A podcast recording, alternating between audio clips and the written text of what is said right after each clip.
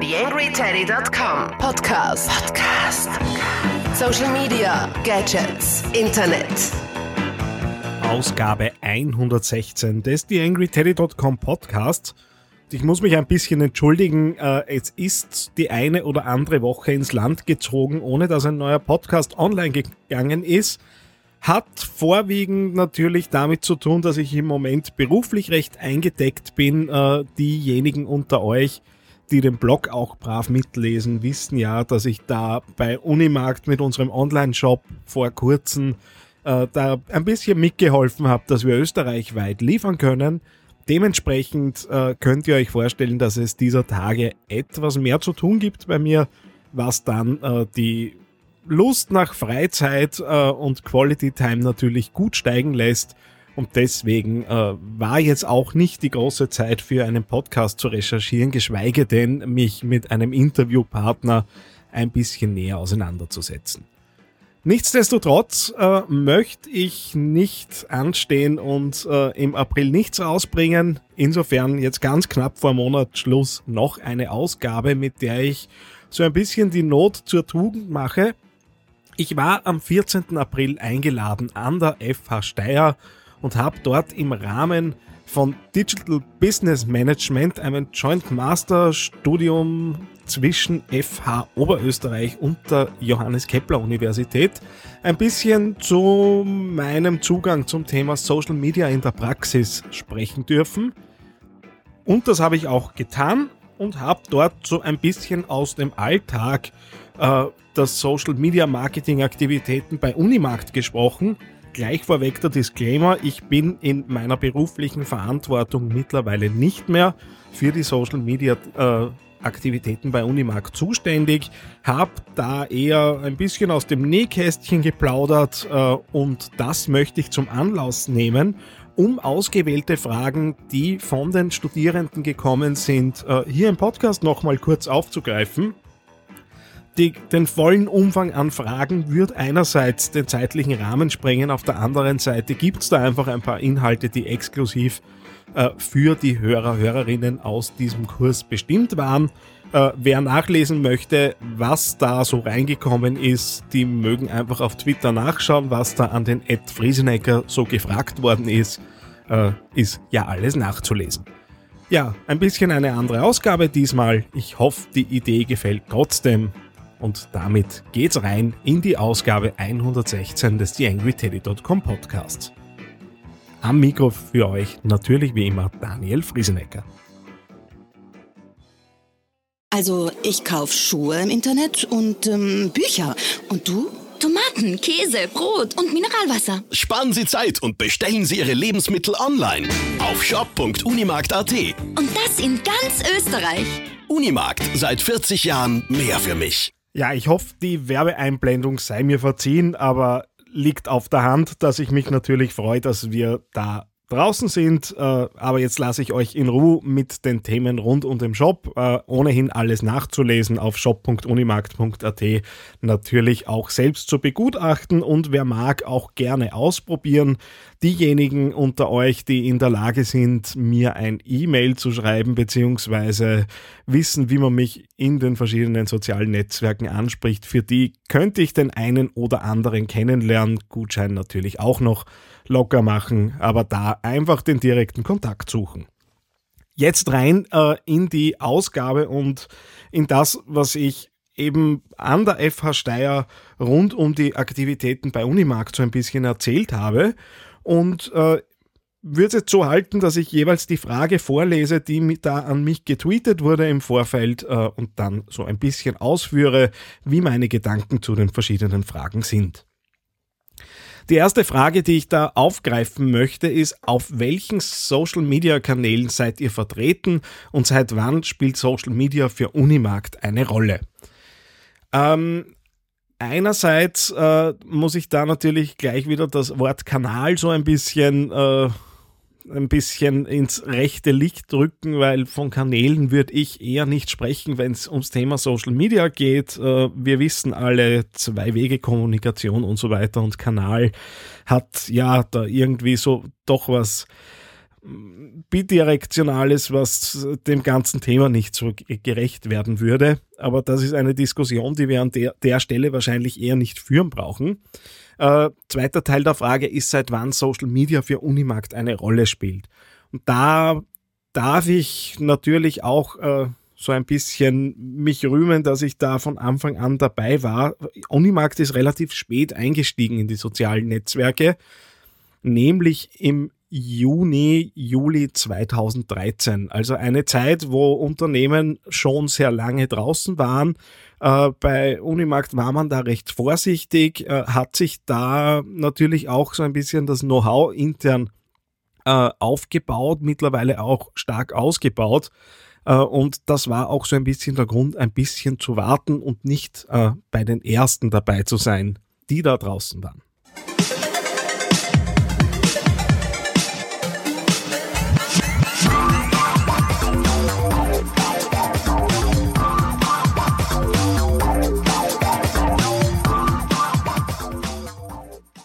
Eine andere Frage, die dann gekommen ist, war, anhand welcher Kriterien werden die Social-Media-Kanäle für Unimarkt ausgewählt? Jetzt schlägt natürlich in vielen von euch da draußen ein Beraterherz und ich weiß, was ich damals auch noch so erzählt habe, wie ich draußen als Berater unterwegs war. Äh, und eins muss ich natürlich zugeben, in den letzten zwei Jahren hat, haben sich viele Dinge, die ich da draußen so erzählt habe, äh, relativiert und auch so ein bisschen dem weichen müssen, äh, was die Realität in so einem Unternehmen äh, und vor allem auch in einem Konzern angeht. Und jetzt weiß ich schon, natürlich gehört eine ordentliche Analyse dazu. Natürlich wird man da auch Zielgruppen anschauen. Natürlich muss man sich die Contents anschauen, die im Haus sind und die Ressourcen und, und, und, und. Äh, stimmt alles. Wäre auch äh, natürlich schön, wenn man jeden Tag so arbeiten könnte. Äh, allerdings hat mir die Realität gezeigt, dass man doch das eine oder andere auch pragmatisch lösen muss. Und dementsprechend sind die Entscheidungen für Kanäle doch immer ja sehr auf auf Bauchgefühl aufgebaut gewesen, wobei für Lebensmitteleinzelhandel, das im B2C unterwegs ist, mit einem Produkt äh, oder Produkten, die für jedermann verfügbar sind und einkaufen, dazu hat auch die breite Masse natürlich äh, eine Meinung und das kennt man eben. Äh, da ist jetzt Facebook wahrscheinlich nicht ganz so falsch.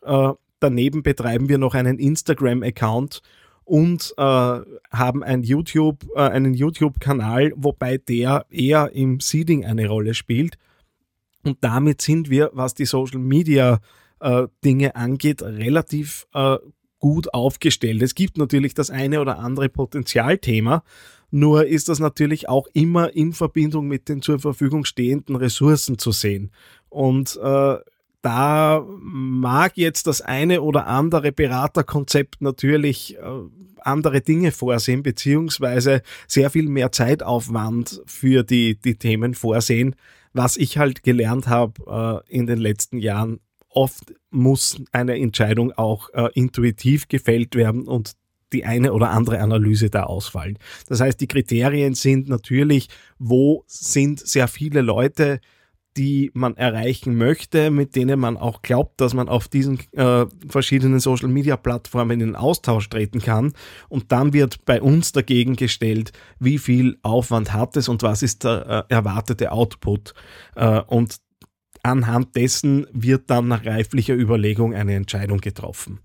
Also das so kurz umrissen, nach welchen Kriterien Social-Media-Kanäle eben ausgewählt wurden.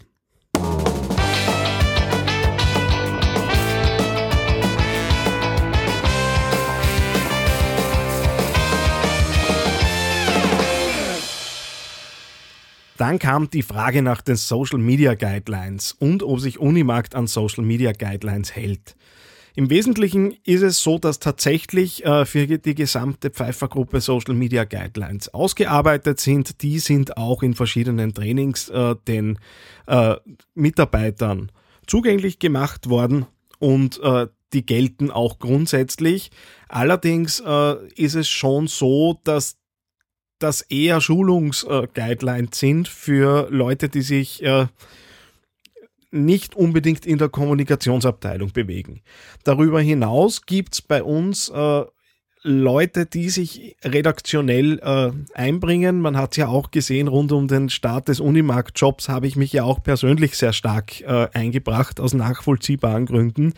Äh, und da herrscht dann doch so ein bisschen äh, die, ein Grundvertrauen an die Leute, die sich da bemühen.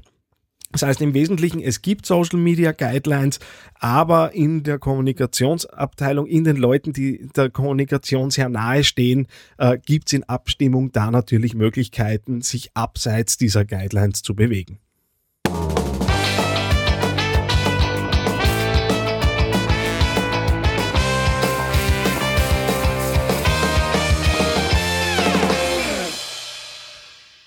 Wie wird mit kritischen Posts umgegangen und gibt es dafür eine Deeskalationsstrategie? Wer mich kennt, weiß, dass ich äh, gern recht pragmatisch unterwegs bin mit gewissen Dingen und äh, letztendlich die Leute, die mit äh, Kanälen, äh, mit, mit äh, Facebook-Seiten zu tun haben, wo sich ein bisschen was tut und wo auch äh, kritische Postings unterkommen können. Es hängt halt natürlich auch sehr viel an den Einzelpersonen, die da agieren. Im Wesentlichen ist meine persönliche Deeskalationsstrategie die, dass ich mich schlicht mit dem auseinandersetze, was da auf mich einprasselt. Äh, wenn ich Posts lese, wo einfach jemand trollen möchte und das erkennt man sehr schnell, dann ist für mich die klare Aussage Don't feed the troll und äh, in der Regel wird man dann auch nicht sonderlich abgestraft, weil für die Community ja sehr schnell klar ist, ob da jemand konstruktiv ist oder einfach nur destruktiv, destruktiv äh, sich zum Ausdruck, äh, sich Ausdruck verleihen möchte. Wenn es dann tatsächlich ein kritisches Posting gibt, äh, ist es für mich nichts anderes als Kundenservice äh, und da geht es einfach halt wirklich darum, die Leute ernst zu nehmen, mit denen zu sprechen und am Ende eine Lösung zu finden. Und genau das ist meine Deeskalationsstrategie. Ich versuche, äh, wenn ich mit solchen Dingen konfrontiert bin, im Moment äh, bin ich es ja nicht mehr in, in erster Linie, sondern äh, eine Kollegin von mir hat das übernommen aber äh, ich versuche da immer so ein bisschen mehr zu leisten, als sich jemand erwarten würde. Das geht auch bis dahin, dass jemand von mir schon auch äh, mal einen handgeschriebenen Brief bekommt. Äh, das sind vor allem Reklamationsfälle, das sind Dinge, wo man sich dann natürlich äh, weiter beschäftigt hat, wo dann auch Daten ausgetauscht wurden. Oder, und das ist ja auch nicht so schwierig auf, rauszufinden auf Facebook, wenn es da tatsächlich was gibt, äh, was einer Klärung bedarf, dann kann es schon passieren, dass ich auch zum Telefon greife und mit diesen Personen zu telefonieren beginne und das nicht unbedingt auf, äh, auf Facebook belasse. Allgemeine Fragen, allgemeine kritische Fragen natürlich auch, die werden auf Facebook beantwortet, weil da gibt es ja auch durchaus die Chance, dass sich Diskussionen äh, entfachen darum und nicht jede Diskussion muss ja ausschließlich schlecht sein. Ich bin da vielleicht einer der Romantiker, die daran glauben, dass äh, man durchaus auch konstruktiv und äh, miteinander mit äh, der sogenannten Community da was auf die Beine stellen kann. Das heißt, meine Deeskalationsstrategie ist am Ende genau das, dass ich die Leute, die da schreiben, die vielleicht auch mal aus dem Affekt was schreiben, schreiben, einfach mal ernst nehme und dann im weiteren Schritt natürlich so ein bisschen Gefühlssache es auch ist, äh, wie gehe ich mit den einzelnen Dingen weiter um.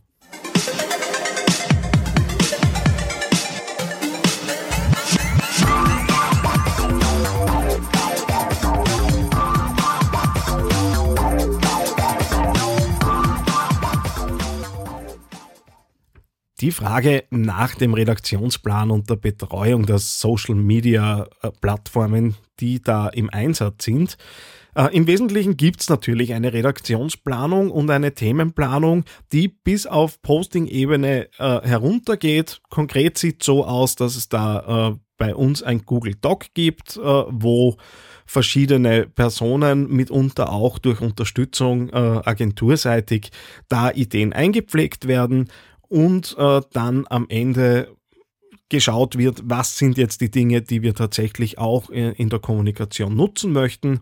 Und äh, dann in weiterer Folge wird das bei Facebook entsprechend eingerichtet und eingeplant äh, und das sorgt für so ein gewisses Grundrauschen und darüber hinaus gibt bei uns durchaus die Möglichkeit, auch abseits der geplanten Posts äh, und da haben natürlich auch wieder die Leute, die da dahinter stehen, äh, Freiheiten, äh, dass man einfach ein Posting, das auch tagesaktuell möglicherweise gerade, äh, gerade interessant ist, rauszustellen. Also es muss nicht alles äh, beinhart nach Redaktionsplan laufen. Der ist grundsätzlich da und verbindlich. Der sorgt auch dafür, dass wirklich regelmäßig und täglich äh, Postings draußen sind und wenn darüber hinaus der Geistesblitz einschlägt, ist es bei uns auf keinen Fall verboten, die auch rauszubringen und da äh, dann eben selbstständig zu posten hat in der Vergangenheit gezeigt, dass wir da durchaus äh, Leute dabei haben, die da mit sehr guten Ideen kommen und warum sollte man sich genau diese Kreativität auch als Unternehmen selbst nehmen?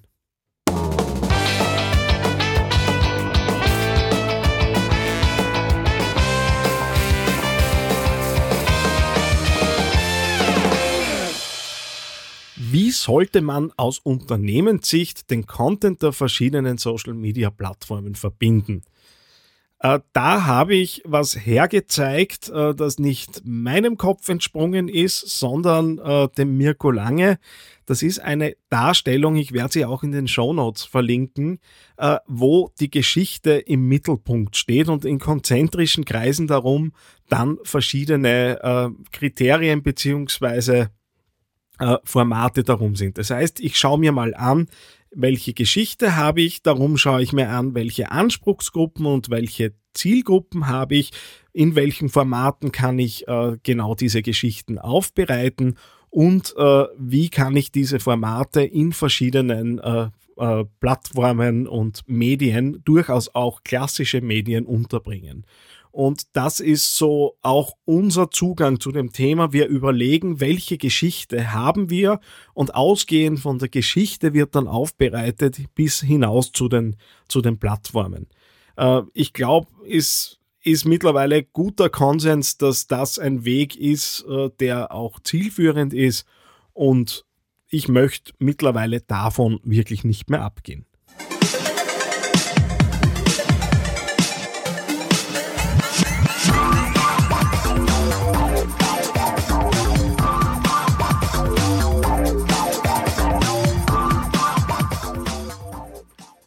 Letzte Frage, die ich mir da rausgesucht habe. Wie wichtig ist Ihrer Meinung nach die Präsenz auf Social-Media-Plattformen für den Lebensmitteleinzelhandel?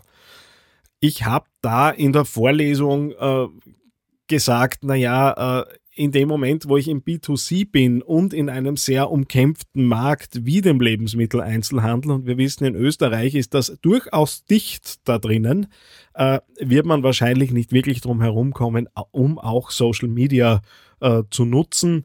Äh, die Vergangenheit hat gezeigt, vor allem natürlich in Richtung Austausch, Kundenservice, äh, mit den Kunden in Kontakt zu sein, äh, ist das durchaus ein probates und gutes Mittel. Und ich glaube auch, dass die Erkenntnis durchaus äh, auch bei Unimarkt in den letzten beiden Jahren positiv gereift ist zu dem Thema. Auf jeden Fall glaube ich, dass man im Lebensmitteleinzelhandel, zumindest in den äh, Regionen, in denen ich unterwegs bin, äh, nicht wirklich darum herumkommt, äh, da eben Aufwand zu betreiben. Der Aufwand kommt natürlich zurück. Es ist äh, natürlich nicht klar messbar wie die typischen Online-Marketing- und Performance-Dinge. Allerdings äh, die Inhalte waren immer schon da und müssen halt jetzt nur neu aufbereitet werden. Insofern halte ich es für wichtig. Äh, Nano, schließlich bin ich da auch äh, zumindest in der Vergangenheit sehr nah dran gewesen bei diesen Themen und glaube, dass man da sicher keinen Fehler damit gemacht hat, in Social Media zu gehen und da eben auch entsprechende Ressourcen zu schaffen. YangryTeddy.com Social Media Podcast. Ja, dann wären wir es durch. Immerhin äh, sind es doch schon knapp 20 Minuten, die ich da jetzt gequatscht habe. Ich hoffe, äh, es war für euch mal was Neues und das eine oder andere auch dabei. Äh, wie gesagt, meine sehr persönlich gefärbten Meinungen, äh, die ich da zum Besten gegeben habe. An dieser Stelle darf ich mich auch beim Thomas Fleischanderl für die Einladung bedanken, dass ich da ein bisschen vorturnen habe dürfen und äh, freue mich natürlich, sollte die eine oder andere Frage noch daherkommen. Äh, möglicherweise ist das auch ein Format, das wir in Zukunft öfter spielen können. Dazu äh, einfach her mit den Fragen und ich schaue, ob ich da was clustern kann. Würde mir natürlich die Vorbereitung deutlich vereinfachen. Dann habe ich gleich noch so einen äh, Save the Date Termin für euch, äh, nämlich an alle, die in Linz und Umgebung äh, zu Hause sind, beziehungsweise die Möglichkeit haben, dort Abendveranstaltungen zu besuchen. Am 2.6. wird im Wissensturm in Linz eine Präsentation rund um das Projekt Werde Digital bzw. um den Leitfaden, an dem ich ja mitschreiben habe dürfen, stattfinden. Die Meral Akin-Hecke äh, hat äh, uns eingeladen, da vorbeizukommen und wer Lust auf ein Meet and Greet dort vor Ort hat und den einen oder anderen äh, Kaffee oder Hopfenkaltschale oder was auch immer zu sich nehmen möchte, der hat auf jeden Fall am 2.6. die Möglichkeit, äh, sich dort ein bisschen zu connecten. Würde mich freuen, ein paar von euch dort zu sehen.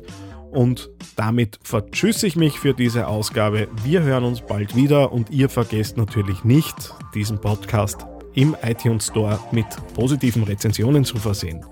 Bis zum nächsten Mal, euer Daniel Friesenecker. TheAngryTeddy.com Podcast. Podcast. Nähere Informationen auf TheAngryTeddy.com oder auf Facebook.com slash TheAngryTeddy.